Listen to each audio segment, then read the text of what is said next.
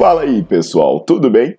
Bem-vindos ao Fitcast, Fitness com Cérebro. Eu sou Paulo Gentil, doutor em Ciências da Saúde, autor de best-sellers sobre emagrecimento, hipertrofia.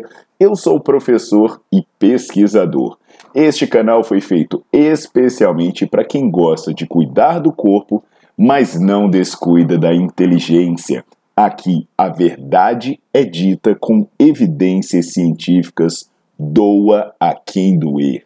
Não esqueçam de seguir o canal e divulgar. E também eu convido vocês para olhar os links na descrição do canal para ver as minhas aulas, meus livros e também me buscar nas redes sociais.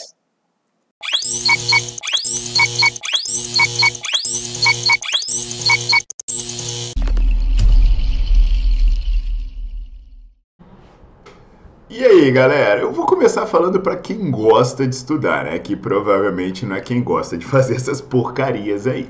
Você vai na descrição do vídeo, desse vídeo, todos os meus vídeos têm, aí você procura pelo Nerdflix. O Nerdflix é um canal de aulas assinadas com dezenas de aulas, são mais de 100 aulas, né? E milhares de artigos.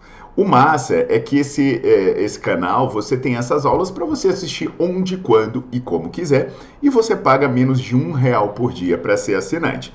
Ele inclusive tem um aplicativo, com esse aplicativo você pode espelhar na tela, é, você pode bloquear o vídeo e ficar acompanhando apenas o áudio, você pode fazer download do que você quer para depois você assistir quando estiver offline. Enfim, é tipo um Netflix, só que é para nerd, por isso é Nerdflix.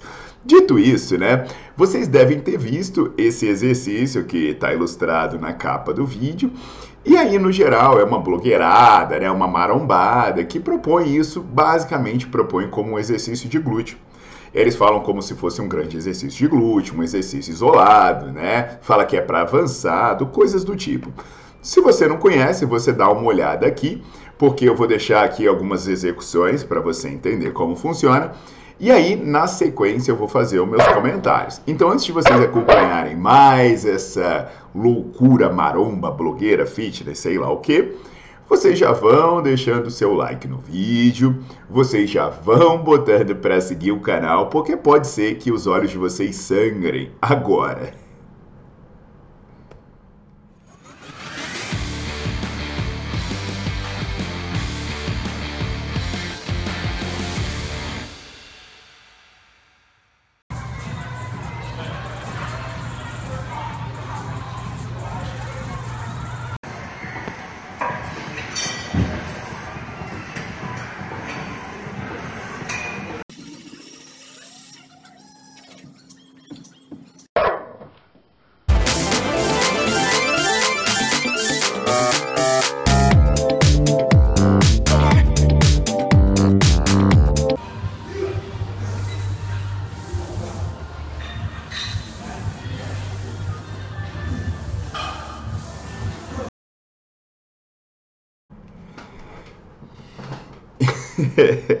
Galera, esse aí é o tal do agachamento agachado. É uma coisa meio esquisita, né? Agachamento ajoelhado, é uma coisa meio estranha mesmo aí. Então, assim, eu vou trazer uma análise em três pontos para vocês. Uh, os pontos seriam o que, que acontece na região lombar, o que, que acontece nos joelhos e o que, que acontece no quadril. Começando da região lombar, né? A região lombar é essa parte mais baixa da coluna. O que, que você percebe? Quando você está em pé, em posição ereta, ela faz uma curvinha, né? E essa curvinha é o que a gente chama de lordose. Você vai perceber que quando a pessoa está fazendo esse exercício, você começa a perder essa curvinha. Conforme esse, esse tronco vai sendo inclinado à frente, você vê uma retificação da lordose.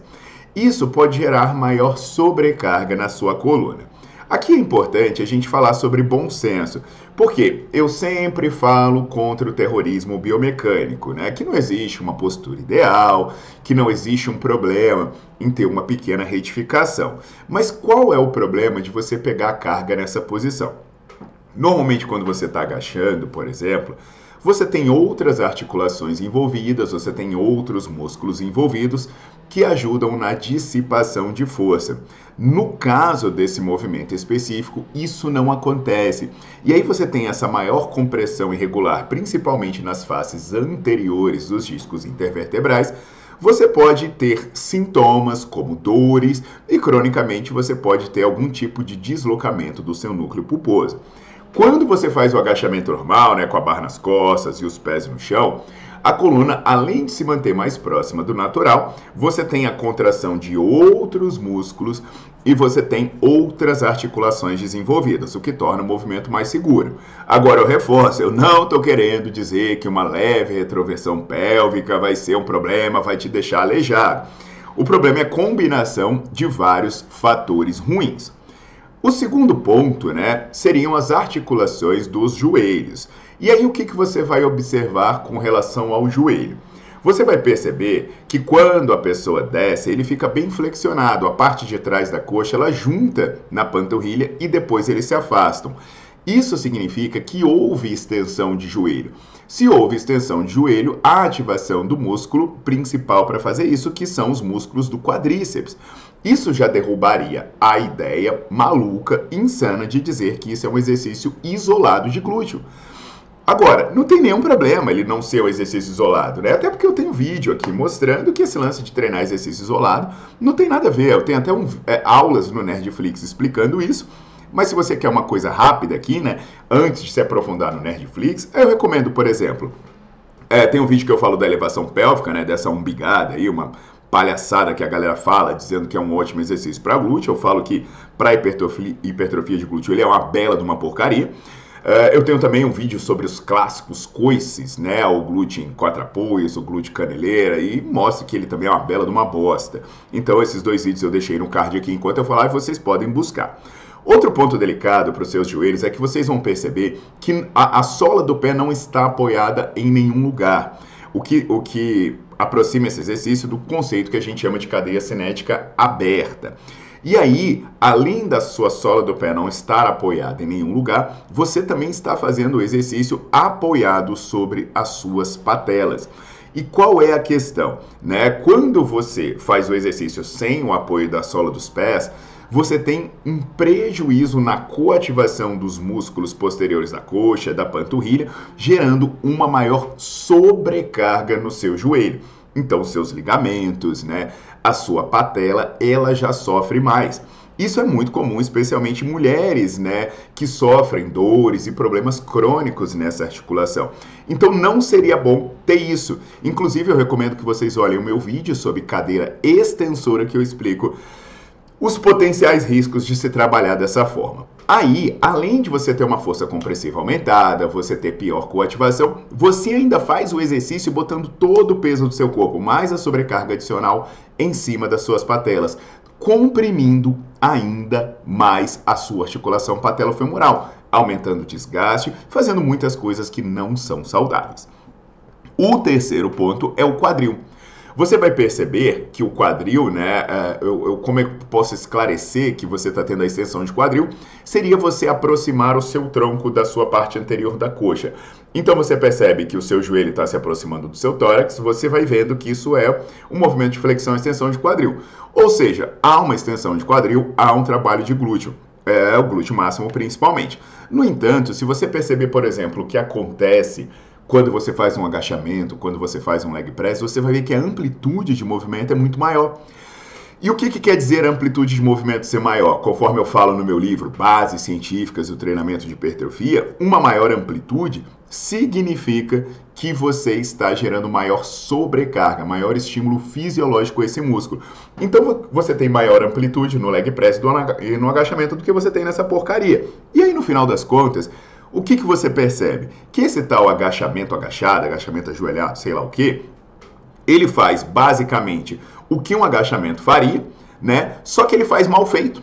Ele faz mal feito porque ele gera uma posição menos natural e mais perigosa para a coluna, ele gera uma posição menos natural e mais perigosa para os joelhos e ele traz um menor potencial de trabalho para os extensores de quadril. E aí eu sei, né, que vai aparecer a galera maromba, esperneando, dizendo que eu sou radical, não sei o quê, que nada presta. Porra, claro que tem um monte de coisa que presta. Se você está achando que nada presta, vai visitar os meus vídeos em que eu falo do exercício básico, em que eu falo de agachamento, de leg press, de afundo. Pô, eu mostro que tem coisa que preste. Mas o problema é que nego quer fazer coisa esquisita, perigosa e ineficiente para pagar diferentão. Então, assim, eu sou radical, sabe? Eu sou radical porque eu vou na raiz da coisa. E aí eu sou bem radical em não recomendar a realização aleatória de variações, principalmente variações que têm um péssimo custo-benefício. Outro ponto, né? É, o que seria errado da minha parte seria eu ficar aqui contemporizando, sabe? Passando pano. Poxa, eu estudei minha vida inteira, eu sou um dos maiores pesquisadores do mundo na minha área e vou, vou ficar aqui dizendo, é, pode fazer qualquer coisa, faz qualquer cagada, tanto faz. Depende? Não depende, não. Outro ponto importante é que a galera vai falar assim, ah, mas tem gente que usa isso, né? Tem levantador de peso que usa essa variação, tudo bem. Mas assim, essa galera que está usando essa variação, e nem 99,99% ,99 das pessoas que vão copiar quando chegarem na academia não são levantadores de peso. As pessoas vão querer fazer isso para desenvolver seus glúteos, por exemplo, o que está errado. É perigoso e o trabalho não é bom. Então, se você quiser uma dica né, do que realmente funciona, uma dica de como fazer uma coisa bem feita, eu falo. Sabe, você sai da porcaria do Smith, sai da porcaria do Smith, você pega uma barra, bota essa barra nos seus ombros, você fica com os pés no chão e você agacha. Essa é a forma que você vai fazer que vai funcionar. Assim como a maioria dos terráqueos com telencéfalo desenvolvido e polegares opositores. Essas variações não prestam. Você vai pagar mico, você vai se expor a risco o resultado vai ser pior. Então, assim, se você acha, né, que as pessoas que aparecem no vídeo têm esse perdão, têm esse bundão por causa desse exercício, velho, você deve acreditar também em Papai Noel, né, em Coelhinho da Páscoa.